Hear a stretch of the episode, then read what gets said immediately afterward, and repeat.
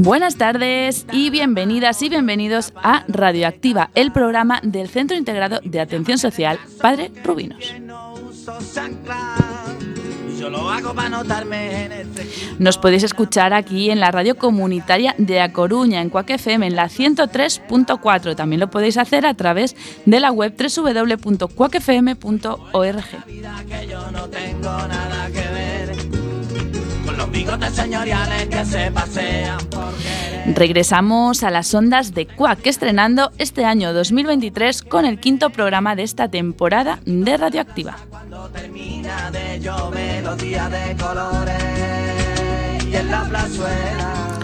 Como siempre, estará cargado de algunas voces nuevas, no como las últimas veces, hoy solo va a haber una, pero bueno, aquí viene para demostrarnos todo lo que sabe y de muchas ganas y sobre todo de mucha ilusión.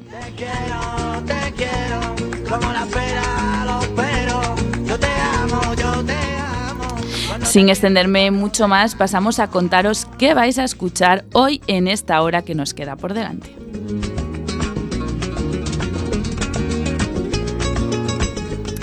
El primero en inaugurar este 2023 será Eduardo Salles, que ya, eh, que ya nos acompañó de entrevistador, de entrevistado y ahora viene a hablarnos sobre un campo que domina a la perfección.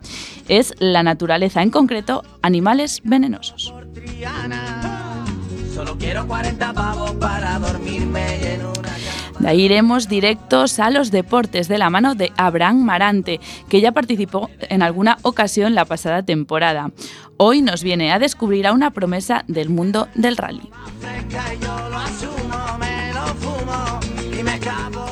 Ya en el Ecuador del programa, Todos por Igual sigue con la misma línea entrevistando a profesionales de nuestro centro social. Hoy será Joana González quien se ponga al frente. Seguiremos con espacio musical. Adrián Antelo, nuevo en las ondas de Cuac FM, nos propondrá un recorrido por los festivales de rock de nuestro país. Y ya para finalizar, Marisa Fuentes repite contando una experiencia, la última vez como gimnasta, y este será un viaje a la nieve. Todo esto en la sección En Ruta. Este programa está realizado por personas del refugio del albergue Padre Rubinos que nos acompañan aquí con sus voces. En la parte técnica, Rocío Martínez y yo soy Clara de Vega. ¡Empezamos!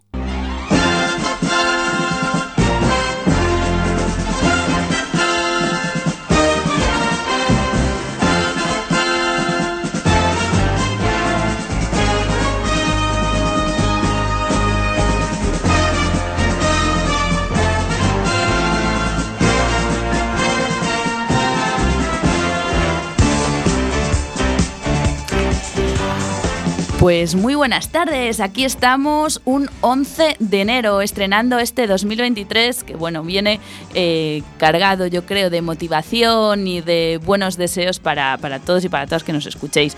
Eh, como siempre empezamos este Radioactiva número 5 eh, presentando a las personas que nos van a acompañar. Empezamos por el fondo, Abraham Marante, muy buenas tardes. Buenas tardes. Seguimos a su lado con Joana González. Muy buenas tardes, Joana. Buenas tardes. A mi otro lado, el chico nuevo que viene hoy es Adrián García, que me equivoqué antes. Buenas tardes, Adrián. Muy buenas tardes. Y continuamos. Enfrente tengo a mm, Eduardo Salles. Muy buenas tardes, Eduardo. Hola, Clara. Buenas tardes. Gracias por la invitación. Gracias a ti por venir. Y en la zona de control tenemos a Marisa Fuentes. Muy buenas tardes, Marisa. Hola, buenas tardes. Bueno, pues aquí ya quedan presentados todas las personas que van a intervenir en este Radioactiva número 5 de esta octava temporada.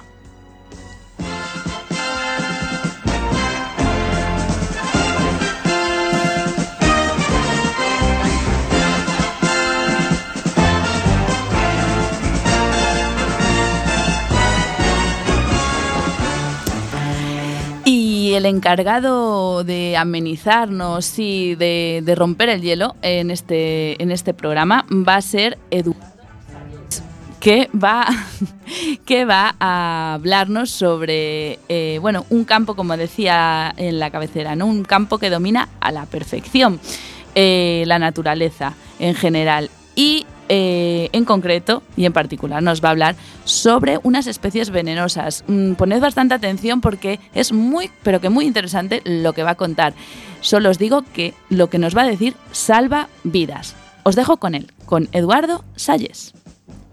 Vamos a hablar sobre las serpientes o culebras, como se le conocen. Va dirigido a los amantes de los animales y naturalistas aficionados, para acercarnos un poquito más y no verlos tan horribles.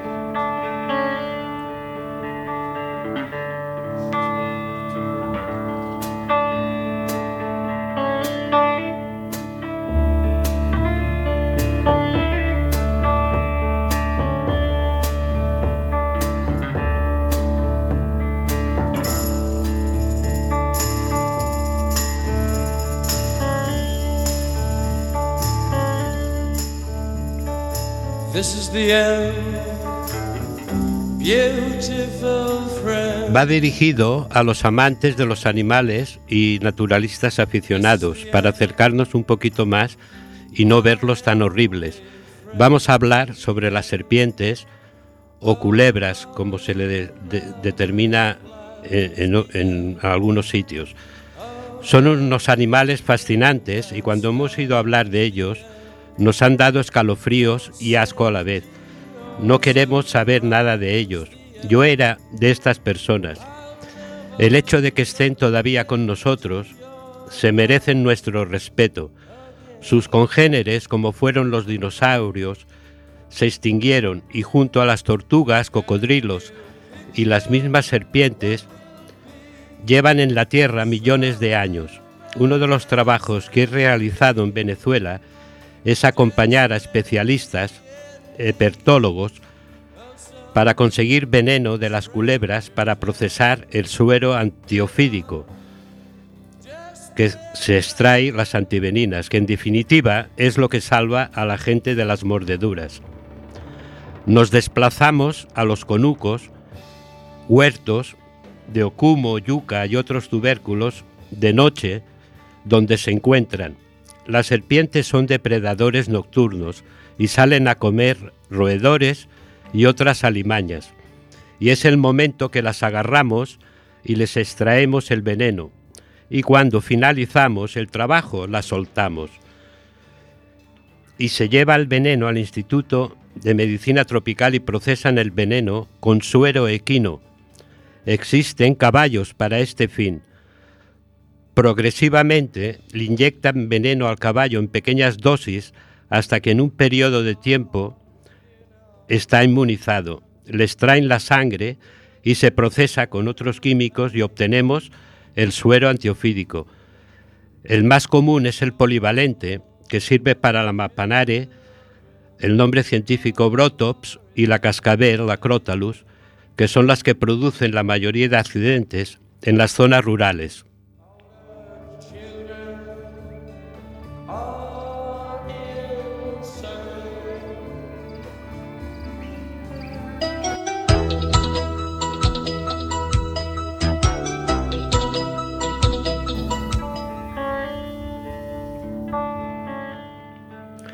La mapanare suele tener de 60 a 120 miligramos de veneno, la, ca- la cascabel de 40 a 70 miligramos y la coral de 3 a 5 miligramos. Este último es el más potente y el suero de esta pequeña culebra solo se procesa en el Instituto Bután de San Paulo. Se reparte por todo Centro y Suramérica y es muy difícil detener mordeduras de esta culebra. La mayoría de accidentes las sufren los especialistas cuando las manipulan. Se encuentra la cuaima piña, la lechasis muta muta comparada a la mamba de África y cobra real de Asia, que tiene de 150 a 300 miligramos.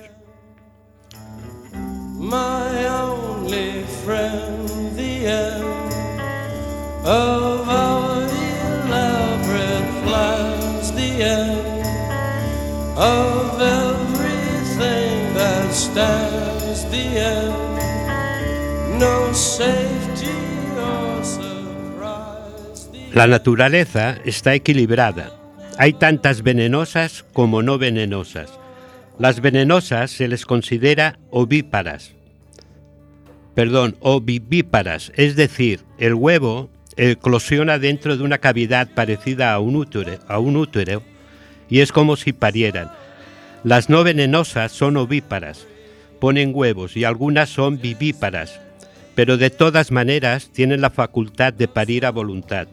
Alguna serpiente en cautividad ha llegado a parir después de meses para sorpresa de todos.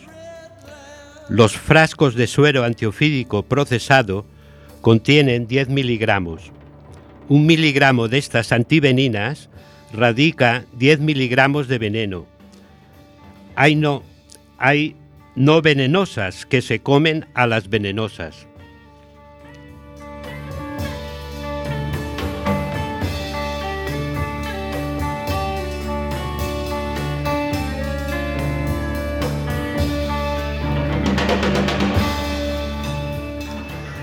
Las serpientes tienen unos termorreceptores en la nariz que popularmente les llaman cuatro narices. Detecta a los animales de sangre caliente que va a ingerir, pero no siempre inyecta el veneno, tiene que verse en peligro. Los colmillos son retráctiles, con unos orificios parecidos a una inyectadora, y tiene una peculiaridad. Es necesario armarse para atacar, es decir, se enrosca y se impulsa a la presa. Son muy rápidas en el salto, pero lentas al desplazarse. Las no venenosas son mucho más rápidas en el desplazamiento, don que les ha otorgado la naturaleza. Si no está armada, no suele morder.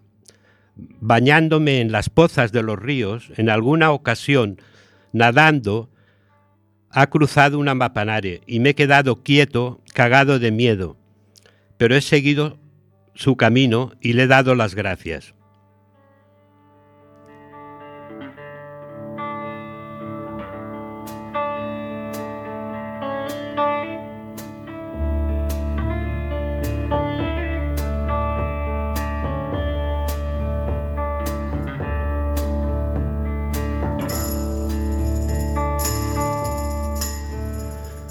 Pisar una serpiente es mala suerte, a veces ocurre, no la ves.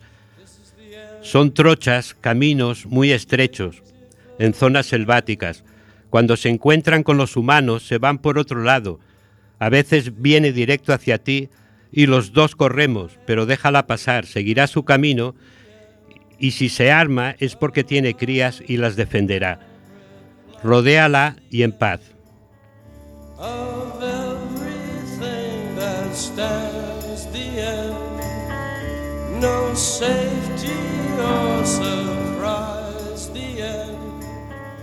Durante el día se esconden debajo de piedras y troncos de árboles caídos, buscando sombra.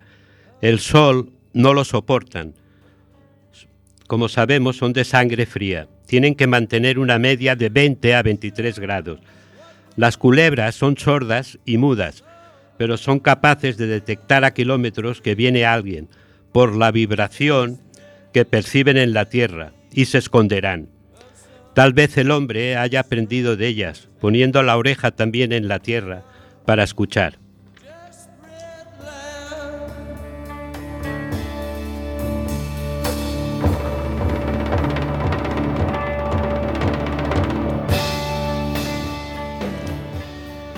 Y se encuentran las culebras de agua como la boa y la anaconda. La boa constrictor, conocida popularmente como macaurel o traga venaos, su mordedura es fatal, sus dientes encajan como los del tiburón, pero no son venenosas. Una vez que muerde, no soltará si no le abres la boca. Presencié disputándose la misma presa dos boas y la más fuerte se come presa y, la, y culebra. La anaconda suele ser más de agua, su hábitat es el delta del Orinoco y a sus presas las rodea y las presiona lo justo hasta asfixiarlas, sin romperles ningún hueso. La más larga encontrada y registrada me- medía 11 metros y en el Amazonas se, ha encontrado alguna con algún metro más.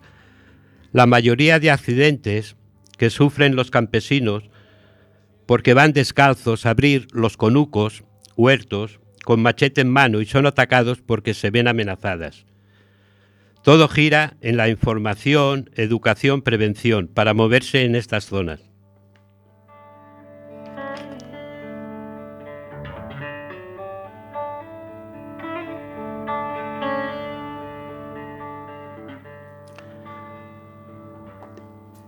Voy a hablar sobre el, curare porque he escuchado mucho hablar sobre él, que si lo sacan de una rana, que si lo extraen, y no, y no hay nada más lejos de la realidad. El curare se obtiene de la liana de un bejuco llamado mabacure. El jugo de la liana recientemente cogido no es considerado como venenoso hasta que está fuertemente concentrado. Es la corteza que contiene este terrible veneno. Se raspa con un cuchillo la corteza del mabucare y se reduce a hebreas muy delgadas machacándolas en un recipiente.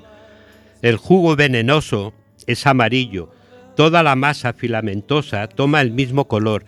Se echa en un, en un embudo, que sería una hoja de plátano, en forma de cucurucho y un ligero andamio de peciolos de palmera.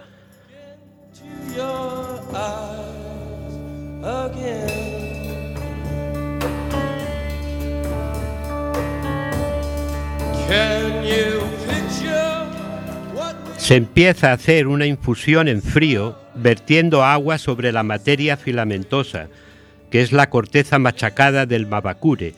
Filtra un agua amarillenta gota a gota durante varias horas a través del embudo de hojas. Esta agua filtrada es el licor venenoso, pero no adquiere vigor hasta que se concentra por evaporación en una gran vasija de barro.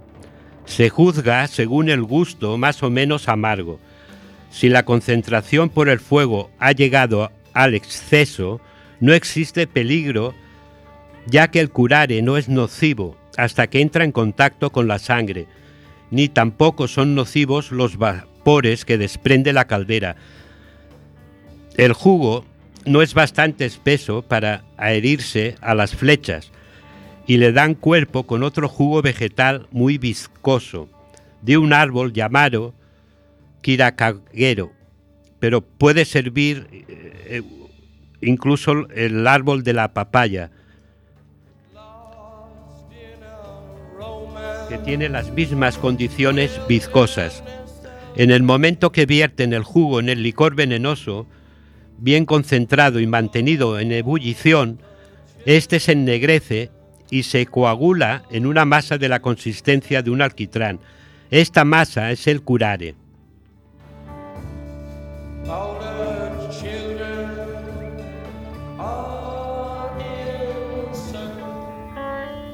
En la época de la colonia, los españoles sufrían los ataques indígenas con flechas envenenadas.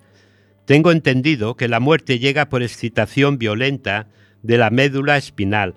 Mata con la misma rapidez que la estricnina o cualquier otro veneno parecido. El curare no provoca vómito cuando entra en el estómago ni anuncia el acercamiento de la muerte. Los indígenas lo, lo utilizan como digestivo, contando de no tener heridas en la boca o otra parte. Esto sería fatal. Al igual que los venenos de las serpientes, son inocuos. Hay personas que han descrito el envenenamiento por curare parecido a los mismos síntomas por pecadura de serpiente. Esto lo presencié en abril del, del 89 en un chapono de- del estado Amazonas en Venezuela, una, aldea que se llama Esmeralda, en Santa María de los Huaycas, en Venezuela, en la etnia de los Yanomamis. No.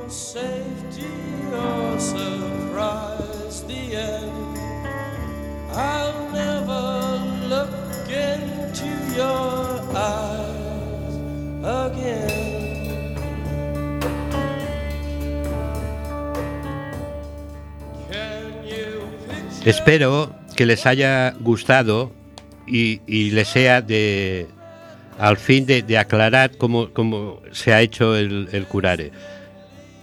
Bueno, hasta la próxima. Gracias.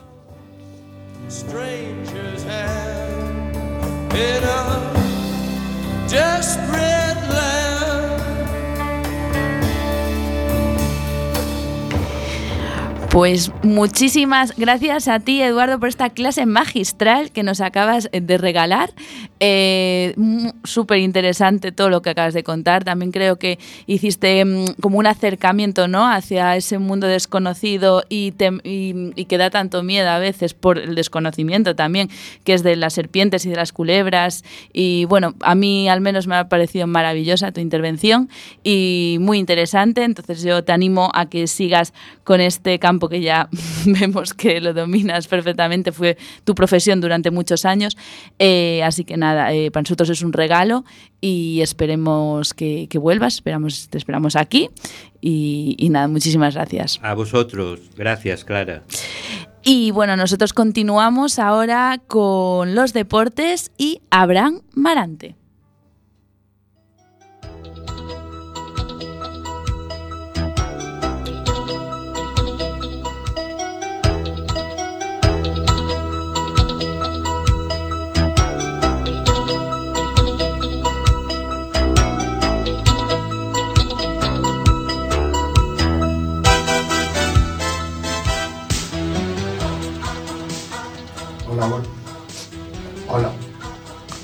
Hola, buenas tardes a todos los radios oyentes. Soy Abraham Marante y en la sección de deportes os voy a hablar del piloto revelación del Supercampeonato de España de rallies.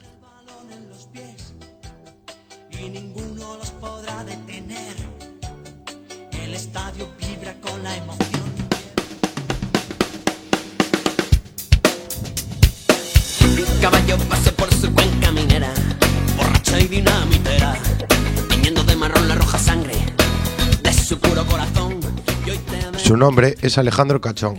Es un, joven, piloto asturiano de Cangas de Narcea. Con 23 años va a debutar este año en la primera prueba del Mundial de Rallys en el Rally de Montecarlo, que se celebrará del 19 al 22 de enero. Pero para llegar a eso hay muchísimo trabajo detrás. Empecemos por el principio. ¿Cómo fueron los comienzos del apodado volador de Cangas? Contempla el superdetado, recuerdarme en sus tejados Y hacer caso a don Con 8 años su padre le preparó un kart y ya se le veían maneras hasta los 16. A los 18 la empresa Albemaco buscaba una joven promesa para montar un equipo de rallies y sin apenas tener el carné lo escogió a él. Debutó en el rally de Cangas de Narcea con un Citroën DS3 y ese año corrió un par de pruebas. Al año siguiente corrió el Balanfapa en el Campeonato de Asturias. Lo ganó. En el siguiente año debuta en la Peugeot Rally Cup Ibérica, competición con la que también se proclama campeón.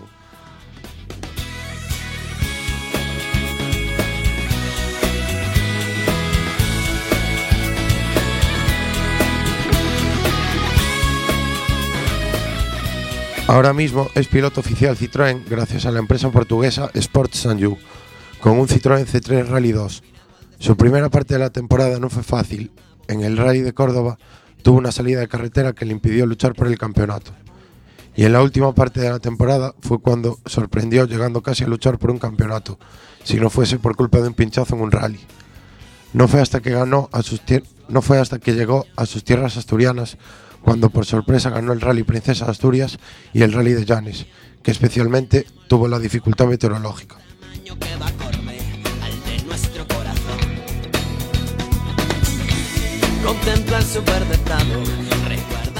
Tejados. Fue apadrinado por Daniel Alonso, piloto de rally asturiano también conocido en las tierras de Pelayo.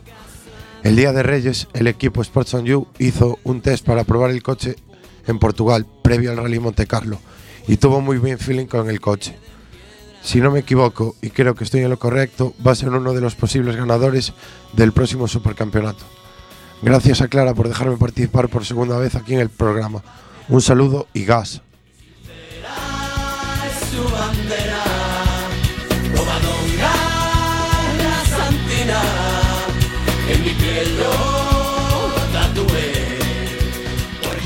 Eh, gracias a ti, Abraham. Eh, bueno, creo que se está demostrando ¿no? que es un apasionado de los, de los coches, de los rallies en, en general, y por lo que me y por lo que me habías comentado, querías seguir indagando ¿no? en este mundo y comentarlo aquí en Radioactiva.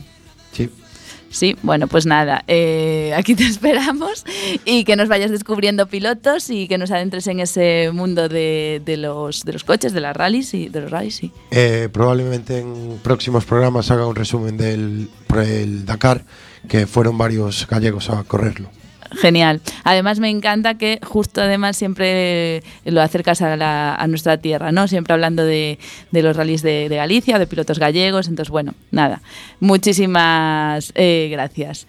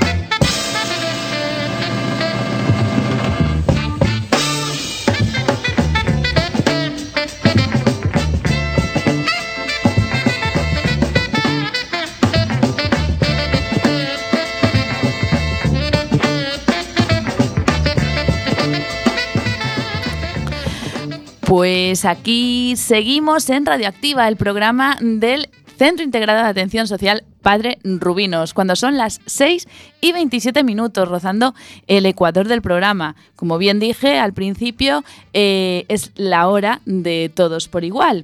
Y seguimos pues en la misma modalidad de las entrevistas a profesionales de, de nuestro centro, que bueno, tienen mucho que decir y así también los usuarios y usuarias que nos escuchen desde, desde el albergue, pues también eh, nos conocen un poquito más a, a nosotras y, a nosotros. ¿no? La, semana la semana pasada, no, perdón, el anterior programa eh, tuvimos la oportunidad de conocer a un vigilante de seguridad, pues esta vez vamos a conocer a una educadora social. Pero bueno, no os voy a dar muchos más datos, que os voy a dejar con Joana González, que después de tres intervenciones aquí, tres participaciones en, Radioactiva, eh, dándonos recetas de cocina, hablando de su experiencia como presidenta del club de fans de, de Tequila, pues hoy se atreve a la entrevista y bueno, pues tiene aquí enfrente a alguien que es muy especial para ella. Así que nada, os dejo con Joana.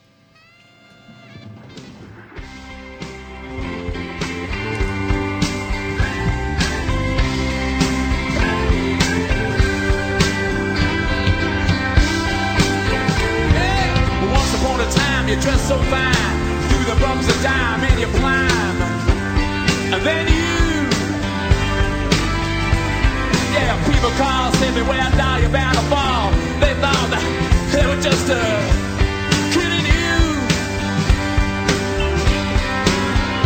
You used to laugh about everybody that was hanging out. And now you don't walk so proud. Buenas tardes. Ah, buenas tardes a todos. Soy Joana González y hoy en Todos por Igual me atrevo a entrevistar a una educadora de padres urbinos, Adriana 12. Mm, Para todos con cariño, Adri, Ari. Hola, Ari. Hola, buenas tardes. Voy a empezar ya preguntándote, ¿por qué elegiste la carrera de educadora social? Pues porque las salidas que tenía eh, eran mayores que otras carreras y me daba la oportunidad de poder trabajar con varios colectivos. ¿Siempre tuviste clara tu vocación o tenías otras propuestas en mente? Tenía tres, educadora, eh, psicóloga y administrativa. Bien. Llevas ocho años trabajando. ¿Qué balance harías tú de tu trabajo? Pues llevo ocho años trabajando y he estado en distintos puestos. Y puedo decir que siempre he sacado algo positivo de cada uno de ellos y que estoy muy, muy contenta. Muy contenta con mi trabajo, me gusta mucho. El trabajo que realizas tiene mucha carga emocional. ¿Te llevas el trabajo a casa o eres capaz de desconectar? Ahora soy capaz de desconectar. Hace unos años Antes no. me llevaba el trabajo a casa. ¿Qué es lo que más te gusta de tu trabajo? El trato directo con las personas. ¿Y lo que menos? Bueno, cuando hay situaciones poco agradables, pues la sensación, ¿no? De, bueno, el malestar que te crea y, bueno, que no son situaciones eh, agradables. En estos ocho años hubo una pandemia por medio. ¿Cómo lo gestionaste? Eh, a nivel centro, eh, pues nos, nos cerramos, no podía entrar ni salir nadie del centro eh, y dábamos la comida fuera en tuppers para llevar y no había atención, o sea, no había mm, atención inmediata.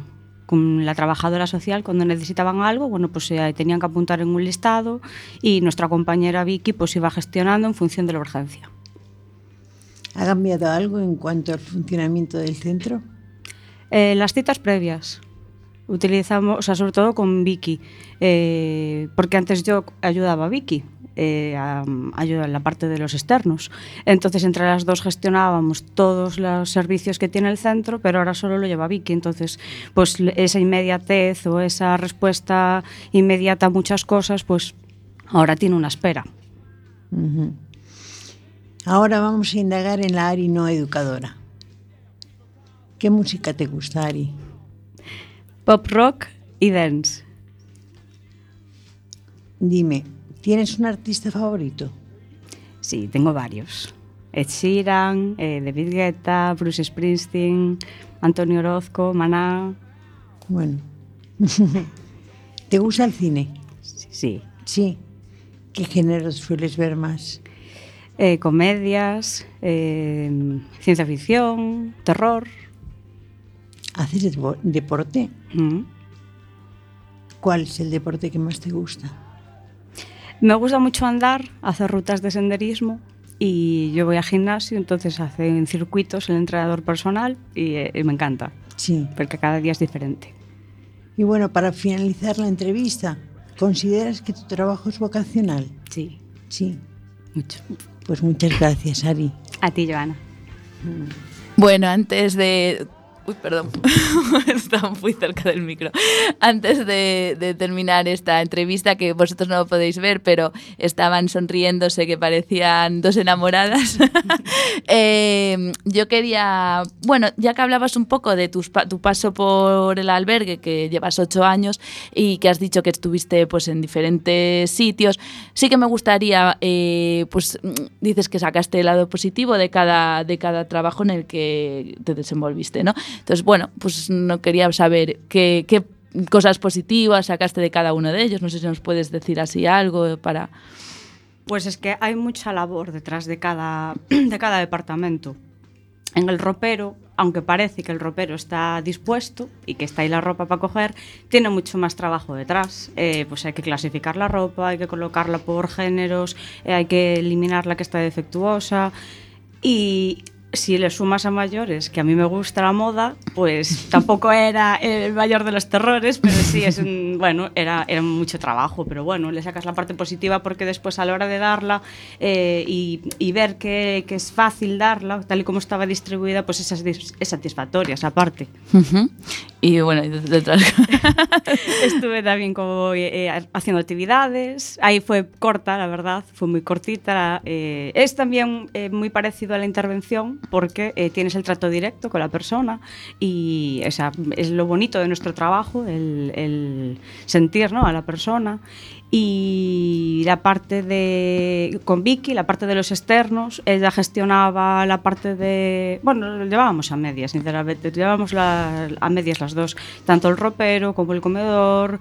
eh, y ella atendía eh, la parte más económica, digamos, Ujú. las ayudas económicas y las familias. Y a día de hoy eh, estoy en la intervención, eh, es la parte que más me gusta y, y estoy- es muy satisfactorio. Es muy bonito, eh, pues mm, el tú a tú, ya nos lo puede decir, eh, pues el, el ponerse en la piel ¿no? muchas veces de, de la persona y bueno, eh, todas mm, las vivencias o experiencias que pueda llegar a tener la persona que tienes enfrente, siempre sacas algo positivo. Eh, es un- como un aprendizaje diario, ¿no? Y- Sí, te, te ayuda también a derribar algunos estereotipos que tú puedas tener o, bueno, al final todos somos personas, todos somos iguales con diferentes historias de vida y, y eso, bueno, pues yo te, te agradezco mucho que hayas venido aquí. Como compañera, agradecerte, eh, pues eso, tu sonrisa siempre, tu dispos- disposición y bueno, pues eso que el- yo sé que es un marrón muchas veces venir a la radio y es ponerse aquí en directo a hablar en, en público, pero, pero bueno, eh, darte las gracias y bueno, y a Joana, pues mil gracias por hacer esta ti, entrevista. Clara. Y nada, pues eso, gracias a las dos. Gracias a vosotros.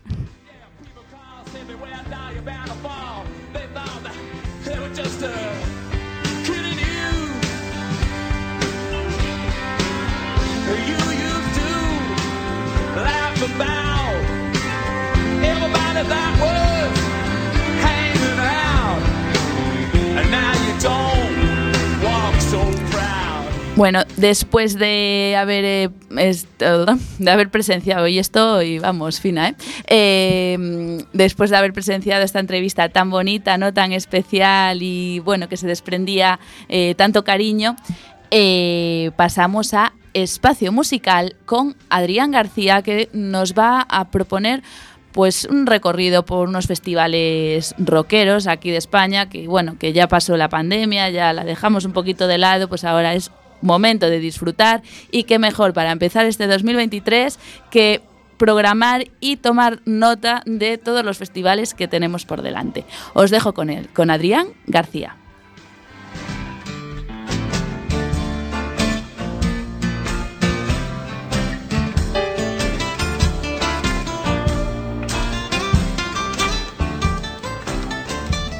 Muy buenas tardes, damas y caballeros.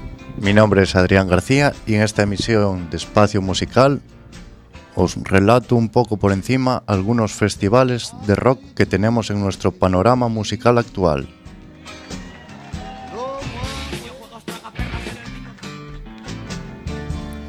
Empezamos con el Cebolla Rock, un festival de rock en Burgos, situado en la Plaza de Toros de Belorado, en el mes de agosto. Una de las peculiaridades que tiene es un concurso de bandas nobles y suculentos premios para la banda ganadora. Este año el cabeza de cartel fue Reincidentes. Os dejo con una canción de este grupo, Vicio.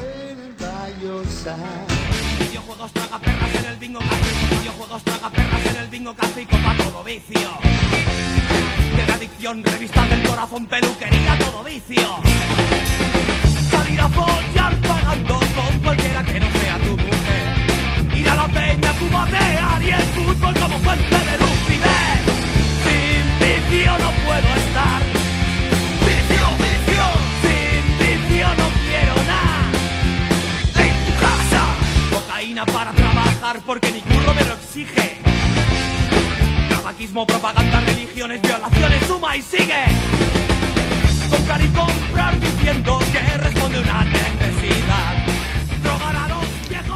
Otro de los festivales es Viña Rock, más de 15 años celebrándose en la ciudad de Cáceres, con grandes bandas del panorama de más de una década.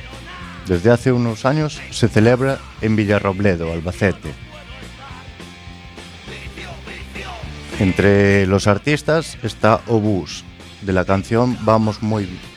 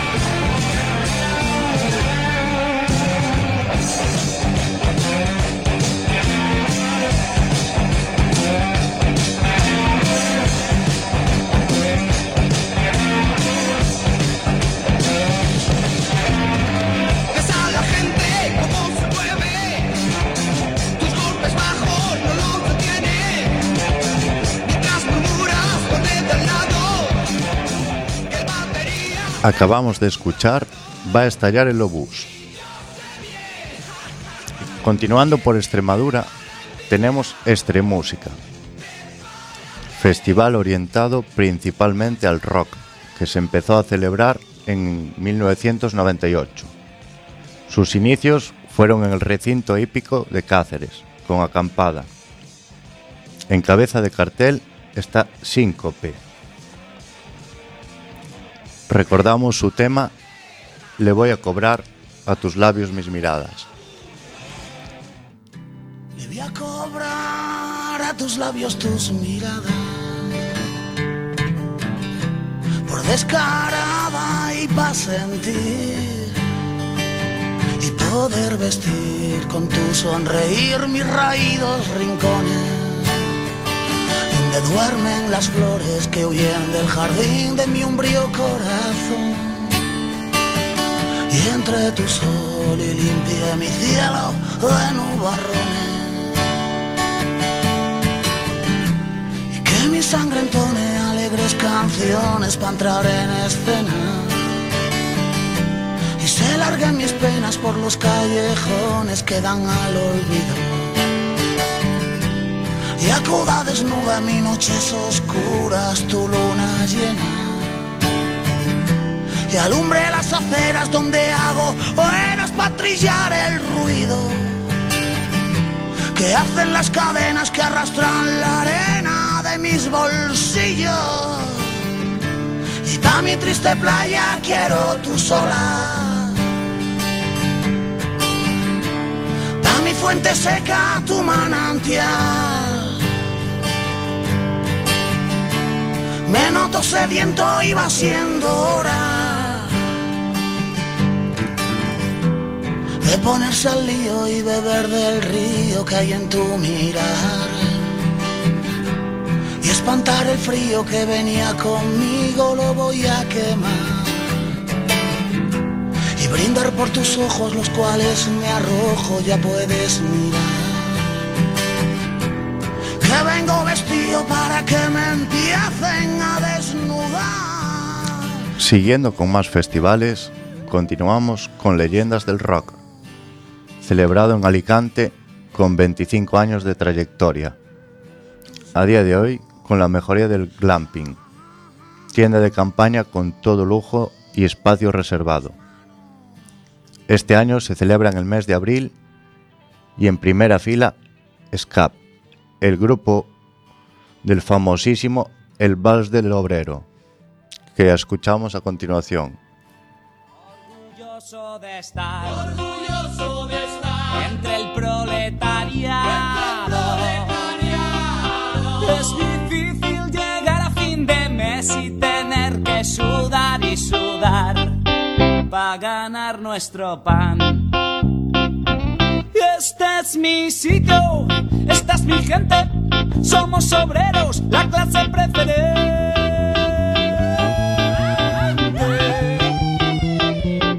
Por eso, hermano proletario, con orgullo yo te canto esta canción. Somos la revolución. Sí, señor. La revolución. Sí, señor, sí, señor. Somos la revolución. Tu enemigo es el patrón. Sí, señor, sí, señor. Somos la revolución. ¡Viva la revolución! Esto está los cojones de aguantar las sanguijuelas los que me roban mi dignidad.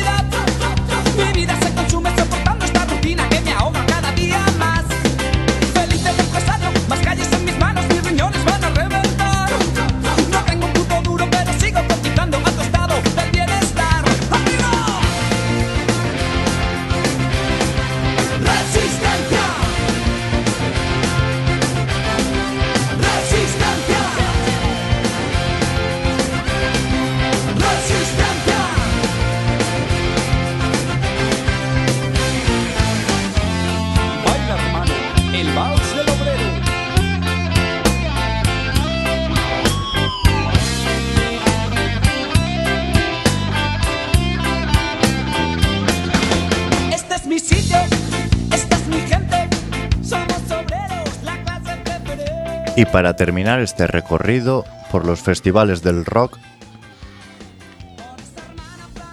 El 4 de marzo viajamos a nuestra tierra.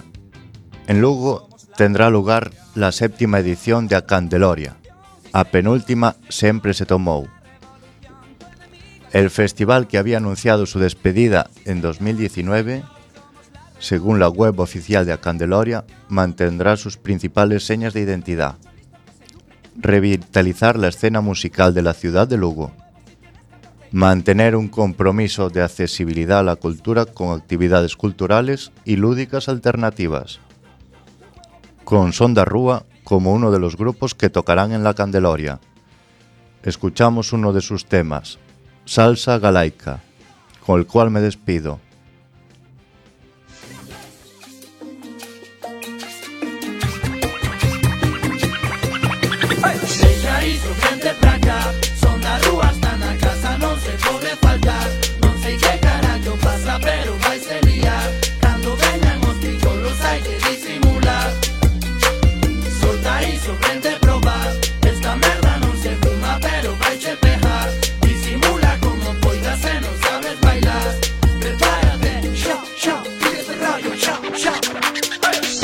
Rollo, maneja como hay que se rima, no puto boom bap, bap. A ver quién carallo nos deja que estamos mudando a finitado rap, rap. Dajaliza, analiza, non somos la mía califa Pero escuitante miñas dos nosos e a moitos tamén se lles pifia A peña se desorganiza, non queren saber dos antifas. Hasta que teñen tras deles a un nazi de merda buscando paliza. A miña peñita galaica merece un Grammy. Sábelo mami, hoxe pechamos lo Michael Mañá non faltamos a mani Imos a atacar, Marco Pantani Imos vacilar con Malorimani Son da rúa, ya no me zafa Dan más asco ya que los canis Saben. En galego non mola Mellor que no Bad Bad. Bueno, muchísimas gracias Adri por traernos estos festivales que yo al menos ya me anoté unos cuantos para poder ir. Eh, y por eso, por eh, principio de 2023, principio de pasárselo bien, disfrutar. Y nada, tú de- diste ahí tus, eh, bueno, tu aportación, ¿no? Para que este 2023 sea mucho mejor y se vuelvan a ir a los festivales, se vuelva a vivir que ya llevamos tiempo sin ellos. Así que nada, muchas gracias Adri y espero que vuelvas a contarnos más cosillas. Muchas gracias por tu invitación, Clara. Gracias a ti. Y seguimos con Radioactiva, no os vayáis.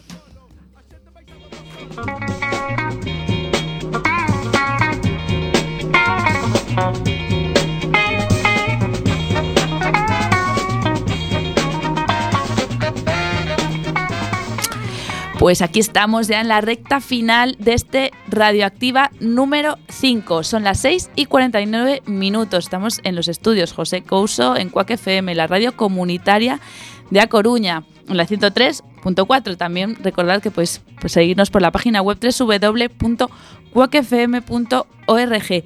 Y si no tuvisteis la oportunidad de escucharnos en directo, lo podéis hacer a través del podcast que se genera una vez se finalice el programa. Podéis también entrar en la página web eh, cuacfm.org y directamente ir al, los programas, al programa, en este caso a Radioactiva, y podéis escuchar cualquiera de los programas que, que aquí emitimos. También animaros a escuchar otros programas de Quack FM, por supuesto. Y nada, ya para terminar, eh, Marisa Fuentes, que ya vino una vez a contar una experiencia, hoy viene a contar otra. Eh, esta vez creo que es sobre un viaje en la nieve. Nos lo cuenta ella en la sección En Ruta.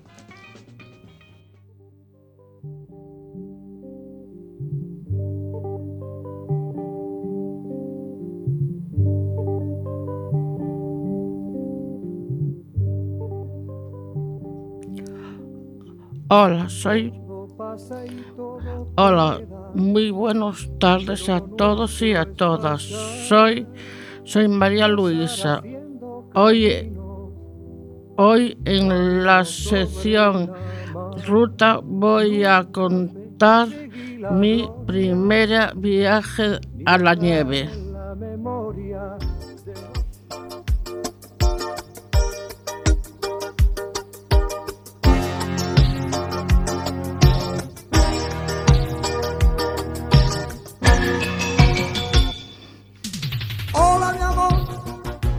En el año 1990, varios cursos del colegio de- decidieron hacer un viaje a Cabeza Manzanera para ver la nieve y pasarlo bien. Yo nunca había visto la, la nieve antes, por eso tenía muchas ganas ir a conocer el sitio.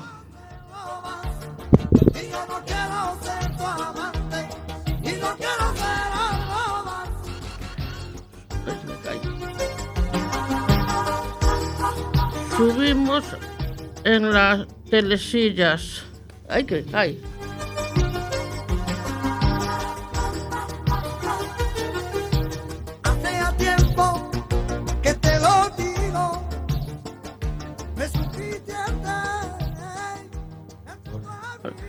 Subimos en las telesillas hasta la montaña y allí nos ayudaron a bajar de las telesillas y cogimos los esquís, los, los pusimos los trajes y, y nos mandaron bajar por la montaña abajo.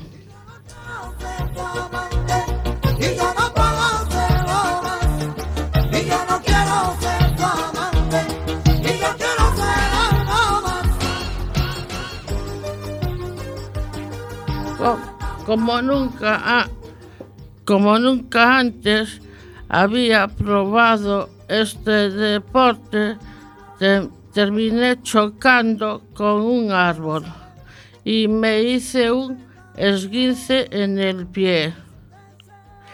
Estuve 15 días sin poder mover la pierna. Después de los 15 días me recuperé. Me quitaron la venda y me pusieron una tobillera.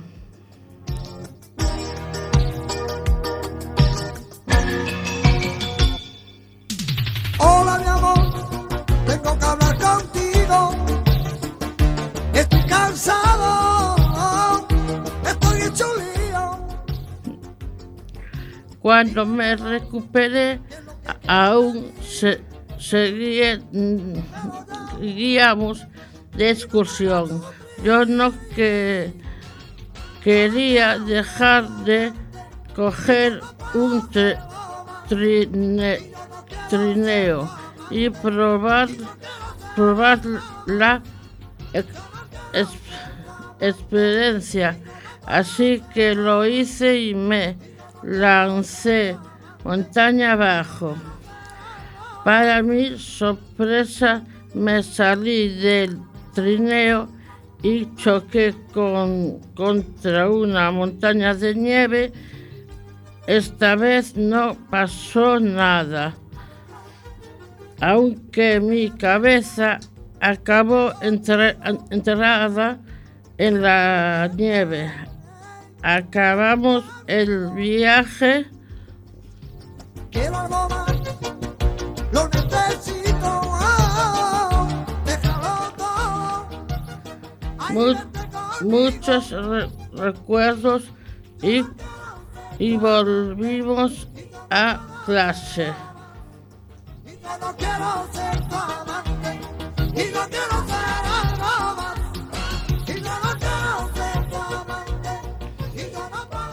Ahora me gustaría volver a la nieve con mis hijos y mi marido.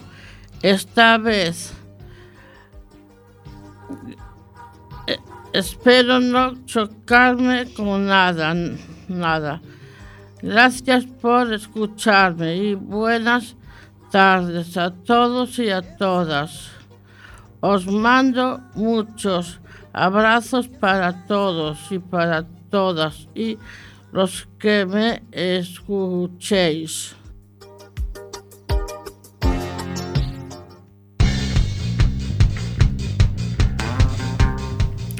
Muchísimas gracias a ti, Marisa, por venir hasta aquí, contarnos esa experiencia. Esperemos que no vuelvas a, si vuelves a la nieve, no tengas tantos accidentes, aunque realmente no fueron nada graves.